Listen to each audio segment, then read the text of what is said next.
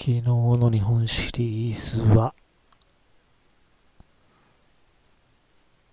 面白かったです。宮城投手、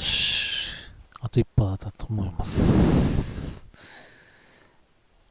今日は昭和43年洗礼の紹介文を読み解く、新宅フォーラム18号2022年10月日本科女出版114ページから渋谷陽一郎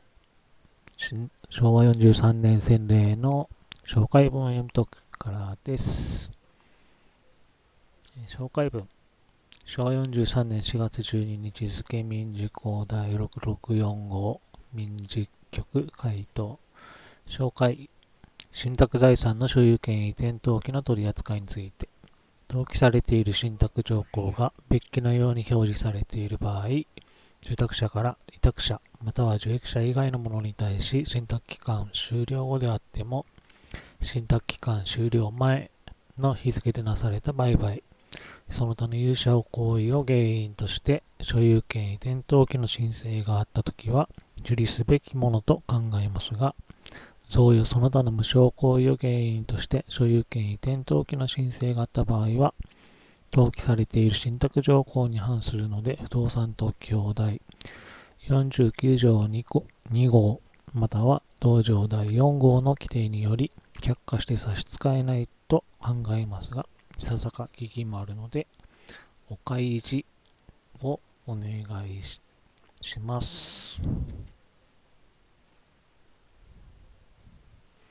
別記信託条項。1信託の目的信託財産の管理及び処分。1信託財産の管理方法。信託財産の管理方法はすべて受託者に一任する。信託終了の自由。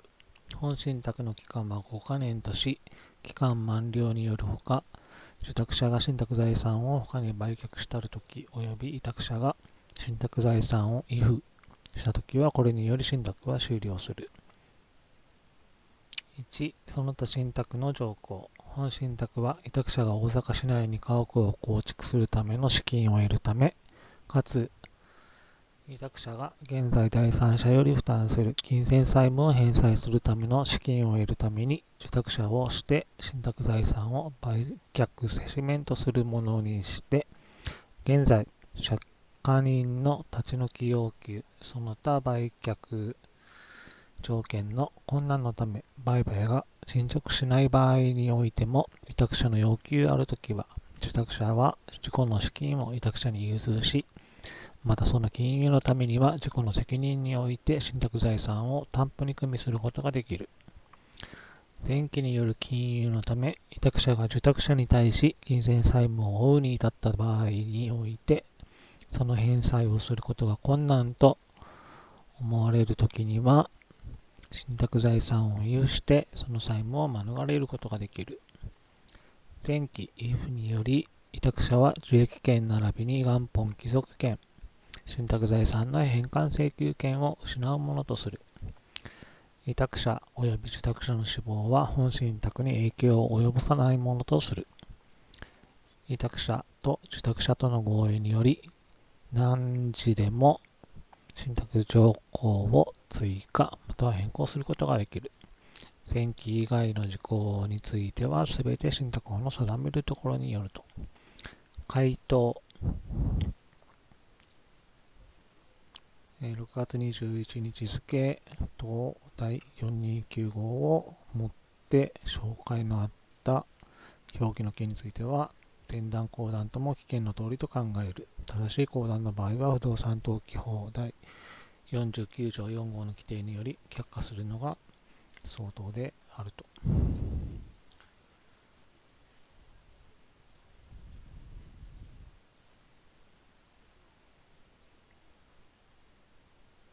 現在、借家人の立ち退き要求、その他売却条件の困難のため、売買が進捗しない場合においても委託者の要求があるときは受託者は自己の資金を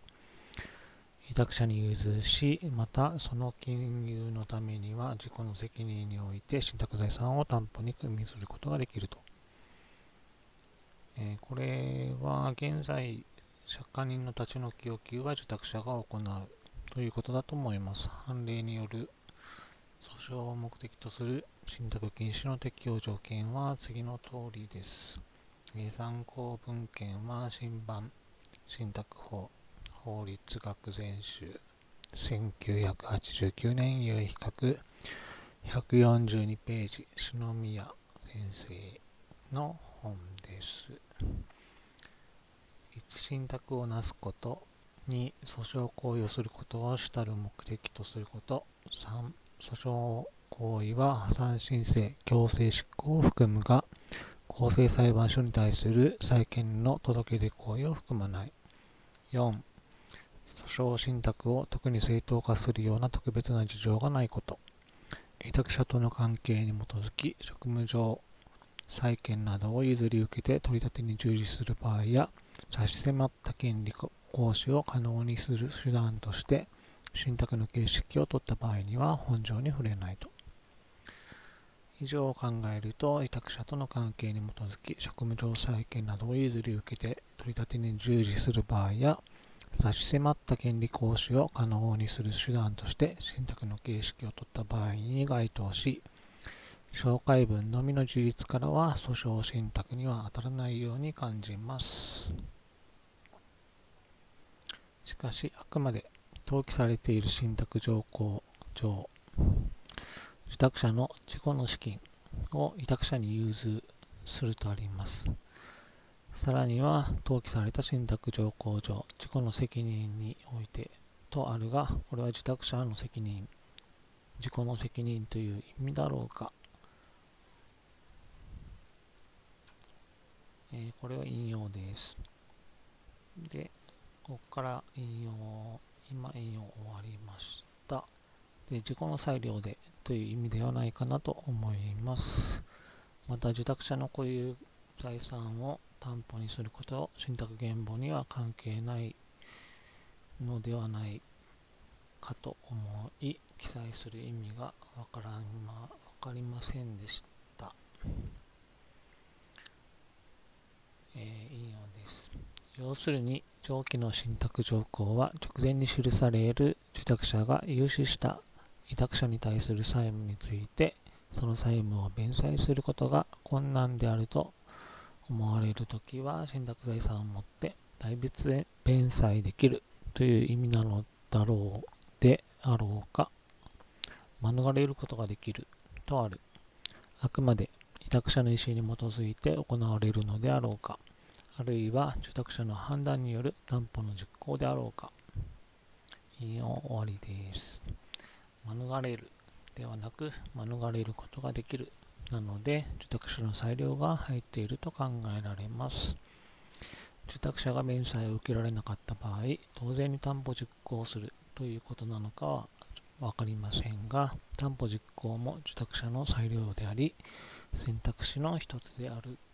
ということだと読みました。以上です。